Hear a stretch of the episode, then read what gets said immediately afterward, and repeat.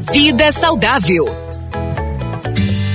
Estamos chegando em mais uma semana com o nosso Vida Saudável a partir de agora, pela 93 FM, pelas rádios parceiras da nossa rede de saúde. E eu estou recebendo no estúdio da 93, claro, ele que está sempre com a gente em todas as semanas, o doutor Júlio. Deixa eu pegar o bom dia do doutor Júlio nessa, nesse dia com a gente aqui, né, doutor? Bom dia, Dízio. Bom dia a todos os nossos ouvintes.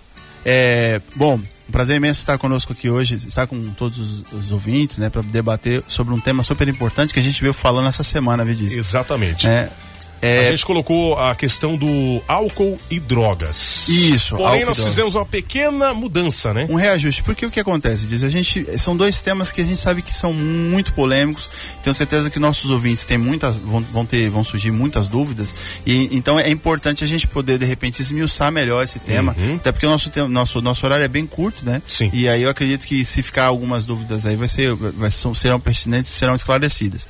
Primeiro antes da gente começar, vamos mandar um abraço especial para para nossas retransmissoras também. A Rádio Vale Verde FM de Feliz Natal. É, a Rádio Interativa FM 105.9 lá de Jaru, em Rondônia a Rádio Sideral FM de Buerarema, na Bahia, a Rádio CPA FM 105.9 de Cuiabá também. Manda um abraço especial a todos esses nossos ouvintes. Muito obrigado a toda a nossa rede de, da saúde, né? Da Com certeza, a rede da saúde. E também mandar um abraço especial a todas as pessoas de Sinop e região que nos escutam uhum. também através da Rádio 93 FM e através dos nossos aplicativos. Doutor, hoje nós estamos recebendo com alegria dois convidados especiais. Eu peço para que você apresente eles para os nossos ouvintes. Exatamente. Nós estamos do nosso lado aqui também o doutor Rodrigo também, né? Que é psicólogo, especializado que tem, tem um conhecimento amplo na, no, no, no, tema relacionado de hoje, que é o tema de álcool e drogas. E também nós temos o Dr. Christian Barros também que está conosco também, uma, uma figura daqui em Sinop, assim, bem conhecida também, que também trabalha, desenvolve trabalho relacionado na, no campo da psiquiatria, né, da, da, clínica da psiquiatria, e também trabalha com essa parte de álcool e drogas também, que vai me ajudar a esclarecer esses temas aí.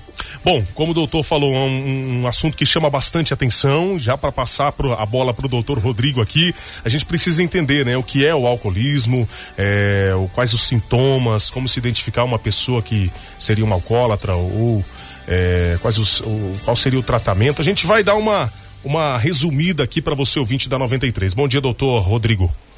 Ou Christian, melhor dizendo. Bom dia, Diesel. Bom dia a todos os ouvintes. Primeiramente, é, agradecer aí pela oportunidade de estar tá falando sobre um tema bem polêmico e que atinge bastante, uma margem grande da população e com isso também toda a família, né? Uhum. É, bom, sobre o tema de álcool, que a gente decidiu tá abordar, né? abordando hoje. É, em relação a isso, a gente tem que buscar geralmente esse convívio familiar. Como está essa família, como está estruturada a família de um dependente de álcool, né? É, como como está esse convívio social do paciente também. A parte então familiar, social, econômica é, influencia bastante em, em, cada em cada tema em específico. Doutor, a gente sabe que é, todo alcoólatra, não sei se é essa nomenclatura usada hoje também, se, continua assim, né? Mas ele tem um início. Às vezes ele não é aquela pessoa que consumia muito álcool, né? Muita bebida alcoólica, mas é, existem fatores que podem influenciar para que a pessoa se torne um alcoólatra? Sim, sim, claro, claro, claro. E, geralmente hoje a gente está utilizando o etilista, né? É, o paciente sim. que utiliza. Seria o, a, o mais correto a nomenclatura é, mais correta. Mas existem fatores sim, os fatores principalmente genéticos, tá? Hoje a gente tem estudo que mesmo é, crianças que foram adotadas por famílias desenvolveram o, o alcoolismo porque os pais, os genitores ali é, eram alcoólatras. Então, assim, não tem. Coisa. Tem a relação da genética é bem importante em relação a isso. Por exemplo, então essa, essa, esse jovem, quando ele se tornar um jovem, vier a consumir uma bebida alcoólica, ele vai ter uma, digamos assim, uma predisposição a se tornar um alcoólatra um com maior facilidade, independente do álcool. Exatamente. Mais do que outras pessoas, pode ser. Mais do que outras. Isso não quer dizer que outras não. mas seria sim, assim, sim. ele teria uma propensão maior em ficar dependente do álcool. Hum, então é bom ter um sinal vermelho, né, doutor Júlio, em relação a isso. É, né? Com certeza, diz. É importante a gente levar em consideração hoje, hoje, no mundo, o álcool é responsável por 4% das mortes do mundo. A gente pensa assim, poxa, mas 4% é, é, um, é um valor pequeno. Na realidade, está matando mais que somados AIDS, ou seja, a, a, a infecção pelo vírus HIV e tuberculose juntos. Então, além disso, né, sem contar também dos problemas que nós temos, por exemplo, absenteísmo no caso do trabalho, as pessoas que deixam de, de, de seguir sua, sua carga de trabalho, deixam de trabalhar exatamente pelo caso do álcool, as violências domésticas, violência dentro da família, onde a gente vê, por exemplo, que o homem, principalmente da parte do homem, que a gente vê que a, a porcentagem é maior de, de alcoolismo na parte dos homens, porém das mulheres tem aumentado também, né? Acidente de trânsito. Acidente né? de trânsito, exatamente. Também, né? Inclusive lembrar, lembrar, levar em consideração que nós estamos no mês que considera que, que, que é o aniversário de 10 anos da lei seca, que é uma coisa que inclusive é uma, é uma proposta da Organização Mundial de Saúde para diminu diminuição de consumo de álcool, de álcool até 2020. É, outra coisa importante também, violência contra a criança, o abuso sexual. O cara ou a, a pessoa que está envolvida no álcool muitas vezes tem esse, essa, essa, essa, esse sentimento, essa, essa reação e acaba é, a, abusando mais sexualmente das crianças. Nossos colegas estão aqui, vamos falar também sobre esse tema também, não é assim, Rodrigo? Como é que você Vamos colocar o Rodrigo também no nosso debate aqui na nossa conversa hoje sobre o alcoolismo. Realmente, né, o álcool pode influenciar para pior em diversas situações, né, Rodrigo? Bom dia. Isso. E o Christian, o Dr. Christian trouxe uma, uma um tema bem pertinente que é a questão é, da genética, né? Além das, dessa questão genética, existe também a questão de um comportamento aprendido. Né? Então a criança cresce naquele ambiente, é, vendo os pais beberem, né? Hum. Até dá para experimentar um pouquinho aquele pai. Sim. Então aquele comportamento já é um comportamento que fica internalizado naquela criança, né? Então isso já desperta realmente nele, né? Pode despertar realmente esse, esse já essa cultura aí do bebê. Verdade. Né? E como você falou, as crianças costumam seguir o exemplo dos, dos, pais, do pai, da mãe, né? Então é importante você dar um uhum. bom exemplo. Isso. Até hoje em dia é mais difícil da gente observar isso, né? Até porque a fiscalização é muito grande é, e todas, mas antigamente acontecia muito, infelizmente, isso, dos pais oferecerem, fazenda, né? né? Pessoal de fazenda, tá na festa, dá um golinho, um golinho só para criança. Mas isso é prejudicial, né? Exatamente. Bom, e também tem a questão também de, de hum. é a pessoa principalmente o adolescente aí, né? É, que a gente percebe que tem jovem Sim. adolescente, né? Que uhum. uma faixa etária que tem sofrido muito com isso. É, deles estarem aí, é, de alguma forma, fugindo de alguma coisa. Né? Hum. Um problema mental, uma depressão, uma situação familiar complicada, né? Então, é, seria uma fuga, Exato. né? Então, a gente trabalha com a, com a prevenção, mas a gente não pode bater excessivamente apenas na prevenção, né? se esquecendo das doenças mentais também. Né? É preciso trabalhar, identificar uma depressão, uma ansiedade crônica, um problemas é, uhum. é, familiar. Né? Que isso pode estar tá levando o jovem Exatamente. ou até o adulto, né? Sim. Pro alcoolismo. Exatamente. Que então, a gente chama de fatores de risco. Né? Isso. Então, fatores né? de risco que vão é, diminuir esse limiar para que ele torne-se independente da, do álcool. Então, Bom, normalmente a família toda adoece, né? Não é, é só É verdade, né? E quais seriam alguns, é, não sei se sintomas é a palavra correta, mas como que os pais devem observar, principalmente em relação aos jovens, e também estendendo para os adultos. A gente observa que tem muitos idosos também que quando vão à medida que vão envelhecendo, eles vão buscando a bebida é, como identificar isso e como que a família deve agir nesses momentos aí para auxiliar é, a, na, a, pessoa? Na, na, questão do, do jovem, né, o adolescente, é, uma mudança de comportamento começa sutil. Um jovem mais irritado, né, você vê que ele está mais é, é, diminuição do sono também é importante, queda no rendimento escolar, é, um isolamento né, social. Você vê o jovem está sempre no quarto, está sempre fechado, né, não está aberto a estar tá socializando, então vai começando essas mudanças sutis, tem que estar tá dando uma olhadinha em relação a isso. Perceber coisas também como no, no na, na, o, o, Só um pouquinho mais próximo, doutor Rodrigo. O hálito também, né? Uhum. Os horários, né? A roupa, o cheiro da roupa, essas coisas assim, né? É importante a gente também investigar, Isso. né? Verdade. Bom, a gente está falando sobre o alcoolismo. Se você tiver alguma dúvida em relação ao tema, é, pode mandar pra gente. 996990093. A gente tem inúmeras pessoas que devem estar tá ouvindo agora, devem estar tá pensando, aconteceu isso com, né, comigo ou com aquela pessoa naquele determinado momento da vida.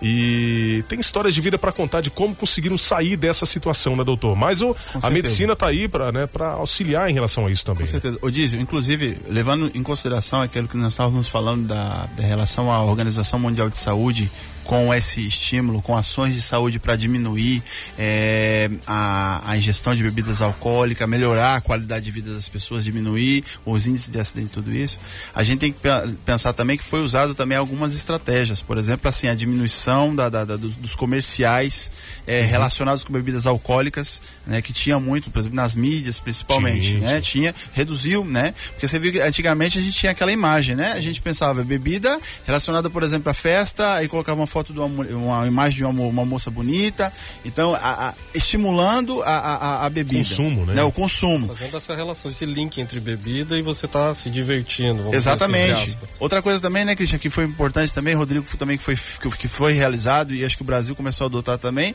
é a proibição do, do da venda de bebidas alcoólicas a menores de 18 anos. É, hoje a gente sabe que os bares, os bares que vendem bebidas alcoólicas para, menores de 18 anos, eles, se forem descobertos, vai, vai levar multa. Né? Uhum. Então, são ações que foram, foram evidenciadas. Outra coisa também que, que, que, que, se, se levou em consideração nos últimos, nos últimos anos, e aí volta a lei seca, é a diminuição da alcoolemia. É zero alcoolemia né? Sim, quando a pessoa sim, está sim. dirigindo. Inclusive, a lei nova que saiu agora é o seguinte: dependendo da porcentagem, não lembro de, não lembro de cabeça, não sei se os meninos estão é, relacionados com o assunto, é o seguinte: dependendo do, da porcentagem do, de descoberta de álcool no sangue, né, no teste do, do, da, do, eti, do etilômetro, né? É, essa pessoa ela vai presa, né? E aí, no caso, é detenção, se eu não me engano, de 16 meses a dois anos. Né? Reclusão de seis meses a dois anos. Então a coisa tem sido mais é forte em cima disso. É, a lei tá, tá bem incisiva em relação a, ao consumo de álcool. Realmente, bebeu, independente da quantidade que você ingeriu, não vá pegar o volante que você vai se complicar e pode causar um acidente, pode prejudicar a vida de muita gente. Mas nesse momento, muitas pessoas devem estar se perguntando, mas eu tenho, ó, acabou de chegar uma pergunta, a gente já vai conferir aqui para poder passar aos profissionais que estão aqui com a gente hoje. O doutor Rodrigo, psicólogo, o doutor Christian Barros, psiquiatra aqui com a gente também. É, se a pessoa que tem tem um, um familiar que está vivendo esse drama hoje, drama do alcoolismo. Já tentaram de diversas maneiras é, tirar ele desse mundo, vamos dizer assim, né? Desse problema. Qual que é o primeiro passo que a pessoa deve tomar? Ou como que a pessoa deve procurar o auxílio?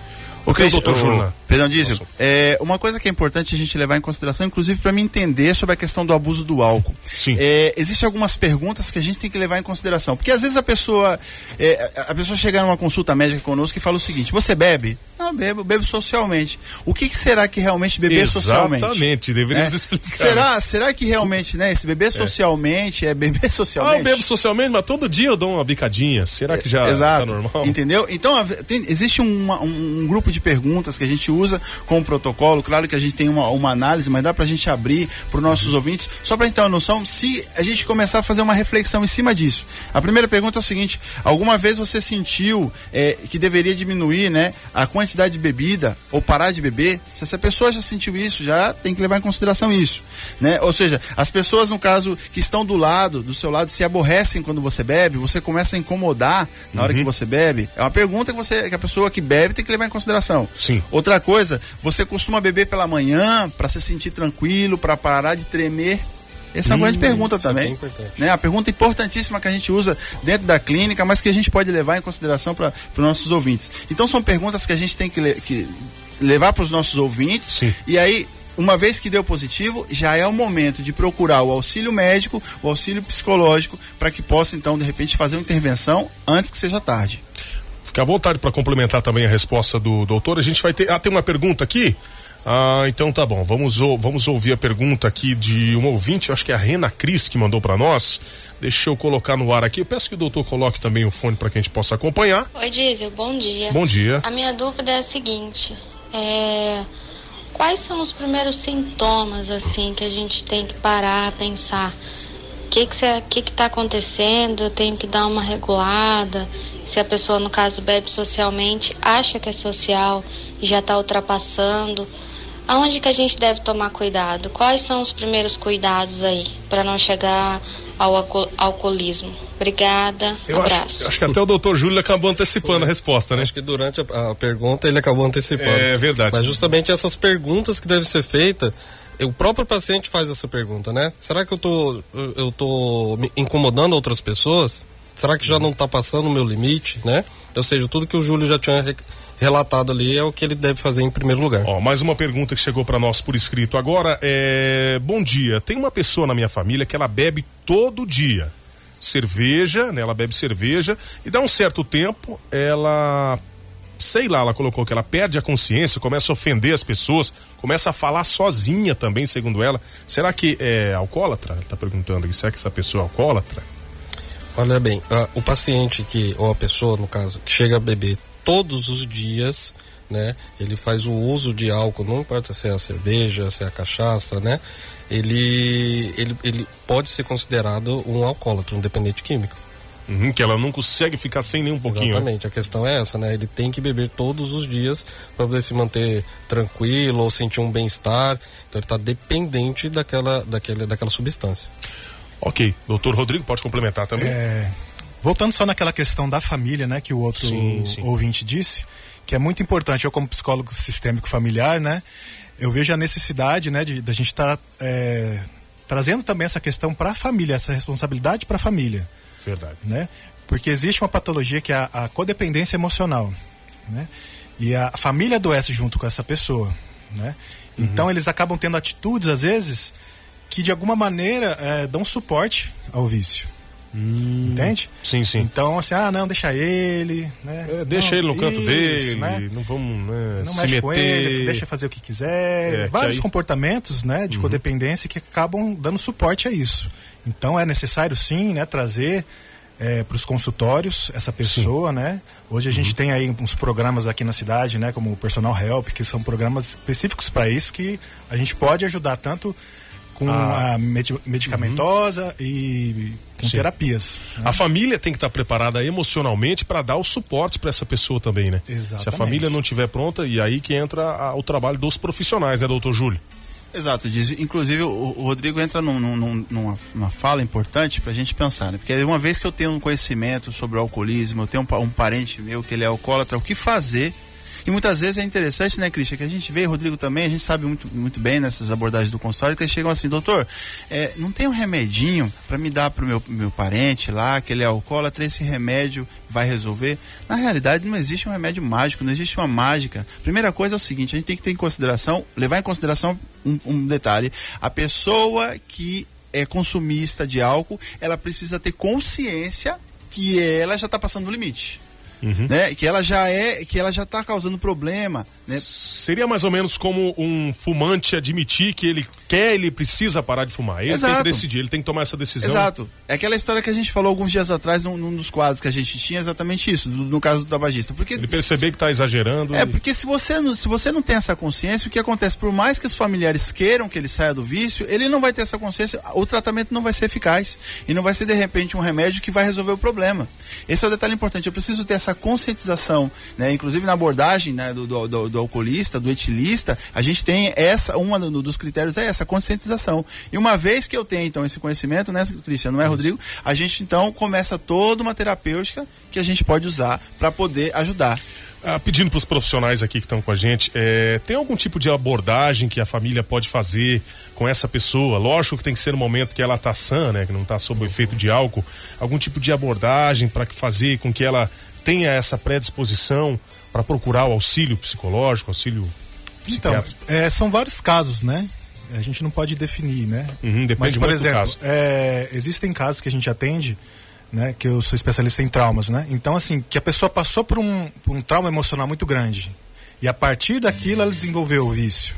Né? Hum, então, é causado por, isso. Por um trauma. Então, um, uma situação dessa seria uma, alguma maneira né, de você tratar. Mas uhum. o ideal realmente é convencer essa pessoa a procurar ajuda profissional. Sim, que daí o profissional vai analisar o que é que está causando essa situação. Exatamente. Se é hereditário, se é um problema que ela teve na vida dela. É. Mas é importante é, a gente sempre bater na tecla de que a família toda precisa ser tratada. Entende? Hum, sim. Porque a pessoa adoeceu, às vezes, naquele ambiente familiar, né? Então ela sai, vai ser tratada, isso que acontece muito nas internações, né? Fica lá alguns meses, mas ela volta para o mesmo ambiente familiar que ela adoeceu e aquela família não foi tratada. Uhum. Então a grande tendência é aquela pessoa ter uma recaída. Verdade. Então Tem, é, tem um ouvinte que mandou para nós aqui, até é interessante o, o, o, questionamento que ela faz. Ela disse que o pai dela é alcoólatra, ele é consciente disso e não quer se tratar. Ela disse que já tentou clínica, remédio, psiquiatra. O problema é que ele não quer. Tem algum conselho para dar para ela? para tentar não, é, convencer é, ele em relação falando, a procurar esse auxílio. Não sei se o Cristian e o Rodrigo estão de acordo comigo também, eu tenho um outro ponto, ponto, de vista, mas é uma situação que infelizmente você não tem como intervir. Porque Sim. a própria pessoa que vivencia o problema, ela não quer tratamento. Sim, sem a, a só fazendo um adendo, uhum. sem a, a, aderência que a gente chama do paciente ao tratamento, é bem complicado. Porque, sem o consentimento, vamos dizer é, assim. É, porque assim, talvez. é uma medicação que ele vai ter que tomar. Uhum. Então, se ele não está é, relacionado junto, né, e proposto a fazer esse tratamento, é só ele não tomar. É. E aí... Exatamente. Mas aí a, a família não pode também ter, desistir, né? Na primeira, na primeira, segunda, terceira, na quinta, na décima tentativa, tem que sempre tentar. É. Né? Uma sacada assim que a gente faz com consultório é assim, convencê-lo ir numa primeira consulta para conversar com um profissional. Né? E a partir dessa primeira consulta, a gente mostrar, né, de alguma maneira, a importância, ressignificar esse momento dessa pessoa, ainda se é uma pessoa é, de, de, idade já, né? Uhum. Entender essa pessoa e mostrar para ela, tentar convencê-la a isso. Porque às vezes a família não consegue, mas às vezes um profissional sim. Acho que essa questão que o Rodrigo colocou agora, de convencer ele a fazer pelo menos a primeira consulta, o primeiro contato com o profissional. E você tendo, criando essa empatia com, com o paciente, talvez a gente convence ele que essa realidade para ele agora não está fazendo bem nem para ele e nem para a família. Só para a gente entender um pouquinho quando tem uma alcoólatra na família, é, quando é que é, qual tipo de alcoólatra deve procurar o psiquiatra e qual tipo deles deve se procurar o psicólogo ou não tem uma diferenciação em relação como, a isso? Como o Rodrigo colocou no início, essa é uma questão que tem uma base familiar. Então, Sim. Começa desde que seja genético, está na família dele, uhum. ou essa convivência no ambiente familiar que vai é, levá-lo a, a, consumir esse, esse, essa substância, no caso o álcool. Então, assim, o tratamento existe medicamentoso e junto com o psicólogo. É hum. É praticamente 50% cada um. É, multi, tá é multidisciplinar, né, Cristian? Exato, então, né? no caso do, do, alcoolismo é multidisciplinar. Eu quero frisar uma coisa que o Rodrigo deixou bem claro aqui, no caso da questão do, do familiar. A gente, inclusive, vive aquela experiência, muitas vezes em consultório, é, do, do, bem assim, eu disse, se você não pode com ele, junte-se a ele. E aí você vê, por exemplo, o parente que estava bebendo, a pessoa acaba não conseguindo vencer ele, deixar, tirar ele da bebida e acaba se juntando a ele bebendo também. É. Né? Isso é ruim, aí você vê, você tem mais um membro da família que acaba sendo também estigmatizado pelo álcool. Isso é, é importante a gente frisar também e, e levar em consideração nos tratamentos, né, no pensamento do alcoolismo.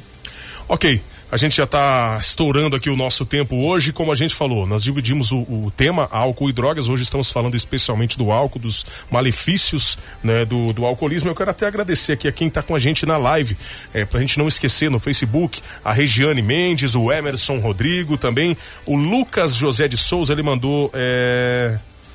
Deixa eu ver. Ah, tá. Uma brincadeira aqui, eu acho que, acho que foi isso, né? Hum.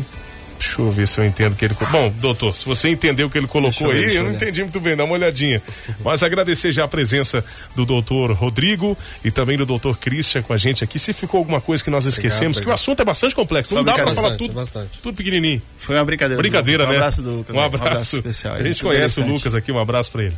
É, com certeza, é importante disso. Então, no caso, pensar nisso aí, é, inclusive pensar nas terapêuticas, no tratamento. Os meninos aqui, o, tanto o Christian como o Rodrigo também estão desenvolvendo um trabalho bacana que eu acho interessante vocês comentar também, meninos, antes para a gente terminar nesses 20 segundos que nós temos.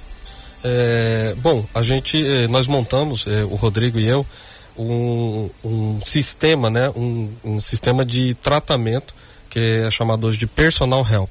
O que, que a Personal Help faz? É uma reabilitação para usuários de álcool e drogas, com mais ou menos a síntese do que a gente disse aqui, com um profissional na área médica, o psicólogo e terapeuta.